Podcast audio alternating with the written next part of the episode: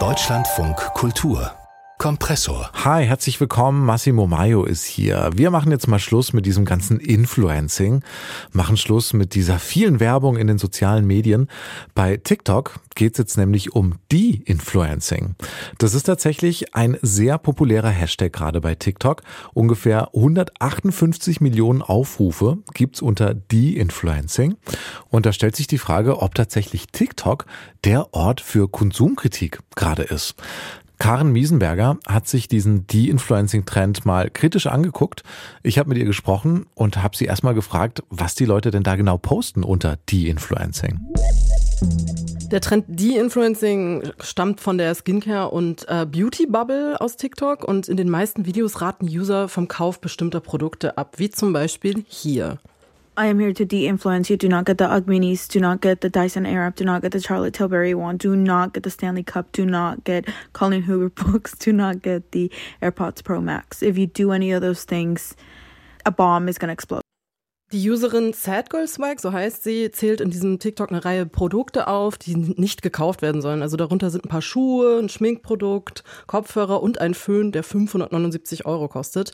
Und die meisten von ihr genannten Produkte wurden durch Influencer-Marketing auch auf TikTok bekannt.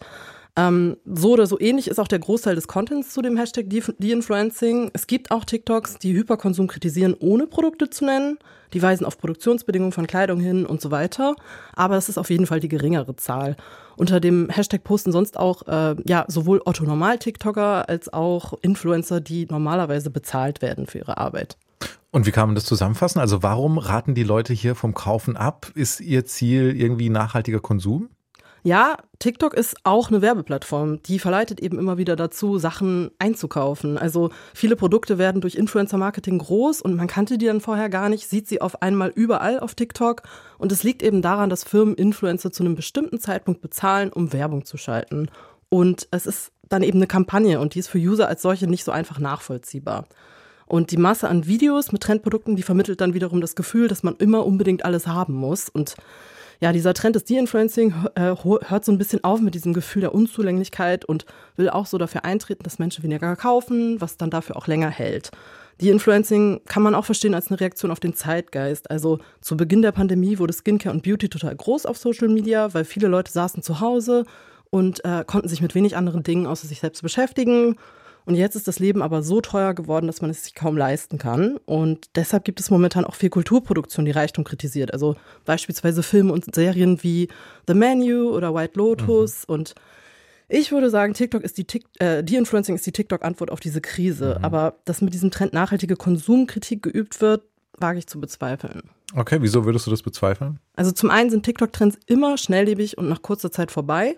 Und das andere ist, dass in den Videos teilweise Marken genannt werden. Und es ist ja so, wenn ich jetzt, ähm, ja, wenn ich jetzt äh, einen Markennamen ganz oft höre, dann prägt sich der einfach ein. Also auch wenn ich Kritik daran höre. Und außerdem ist es auch so, wenn ich jetzt ähm, in der Skincare- und Beauty-Bubble bin, äh, also nicht in dieser Skincare- und Beauty-Bubble bin, sondern in der Nachhaltigkeitsbubble auf TikTok, aber immer wieder Sachen sehe von die Influencing, dann wird mir auch mehr angezeigt aus Skincare und Beauty. Also ich werde dann zu einer potenziellen Kundin für diese Marken.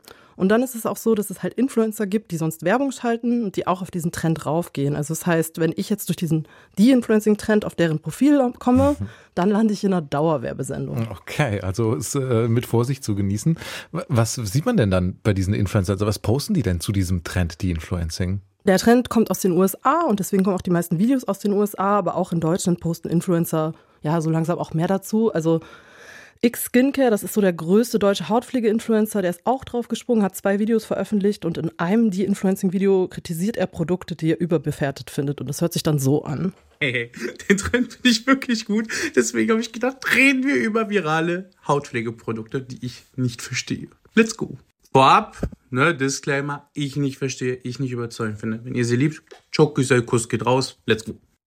Also, dass er das, dass er Produkte kritisiert, ist jetzt auch nichts Neues. Ähm, er hat sich damit eigentlich seine komplette äh, Social Media Präsenz aufgebaut. Und interessant ist auch, dass Leon, so ist sein bürgerlicher Name, in diesem Video Sonnenschutz äh, kritisiert von einer koreanischen Marke.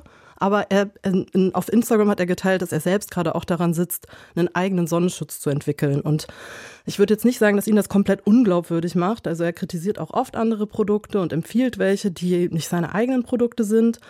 Aber man darf als Konsumentin einfach nicht vergessen, dass er sein Geld mit Influencen verdient. Und bislang habe ich keinen Influencer gesehen, der gegen eigene Werbepartner schießt. Das wäre ja wirklich das konsequente De-Influencing. ähm, ja, wenn ich dann halt zum Beispiel sagen würde, hey, die haben mich mal bezahlt, aber im Nachhinein stelle ich fest, das Produkt ist einfach schlecht, äh, dann kann ich natürlich, äh, also damit würde ich natürlich gegen Vertragsauflagen verstoßen möglicherweise und es würde auch bedeuten, dass die Marke sich ganz genau überlegt, ob sie in Zukunft auch mit mir als Influencer kooperieren möchte. Ja, aber trotzdem macht man es sich natürlich sehr leicht damit, wenn man nicht gegen die eigenen Werbepartner schießt, ähm, sondern austeilt. Und deswegen macht das eben bisher keiner. Mhm. Also die Influencing klingt erstmal wie so ein Anti-Influencing-Trend, aber am Ende führt es nicht unbedingt zu weniger Werbung und zu weniger Konsum bei TikTok, ne? Ja, es ist ein guter Anfang, weil es zeigt UserInnen, dass sie nicht jeden Quatsch kaufen müssen. Also vor allem, wenn sie sich ihn nicht leisten können. Solange Marken Influencer bezahlen, um Werbung für deren Produkte zu machen, wird aber weiterhin geinfluenced und nicht de-influenced. Schaden würde das den Marken erst, wenn sich Influencer zum Beispiel kollektiv weigern, Werbung zu schalten. Aber das werden sie nicht tun, äh, weil es ihre Existenzgrundlage ist. Und äh, für die Plattform wiederum ist jeder Trend gut, weil das Interaktionen bringt und denen bringt das damit Geld. Das radikalste De-Influencing wäre ein Werbeverbot auf TikTok. Aber auch das ist natürlich aktuell unrealistisch. Und generell muss man auch sagen, dass individueller Verzicht auch ein elitärer Diskurs ist, weil die Produkte, um die es sich handelt, sind sauteuer und Beauty und Skincare, Skincare ist ein Luxustrend, vor allem in der aktuellen wirtschaftlichen Lage.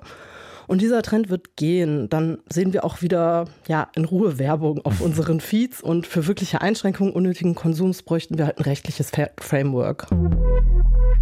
Karen Miesenberger über den De-Influencing-Trend bei TikTok, der wohl nicht all das hält, was sein Name vielleicht für manche so versprechen mag. Haben Sie gehört hier im Kompressor-Podcast? Wir freuen uns, wenn Sie uns weiterempfehlen.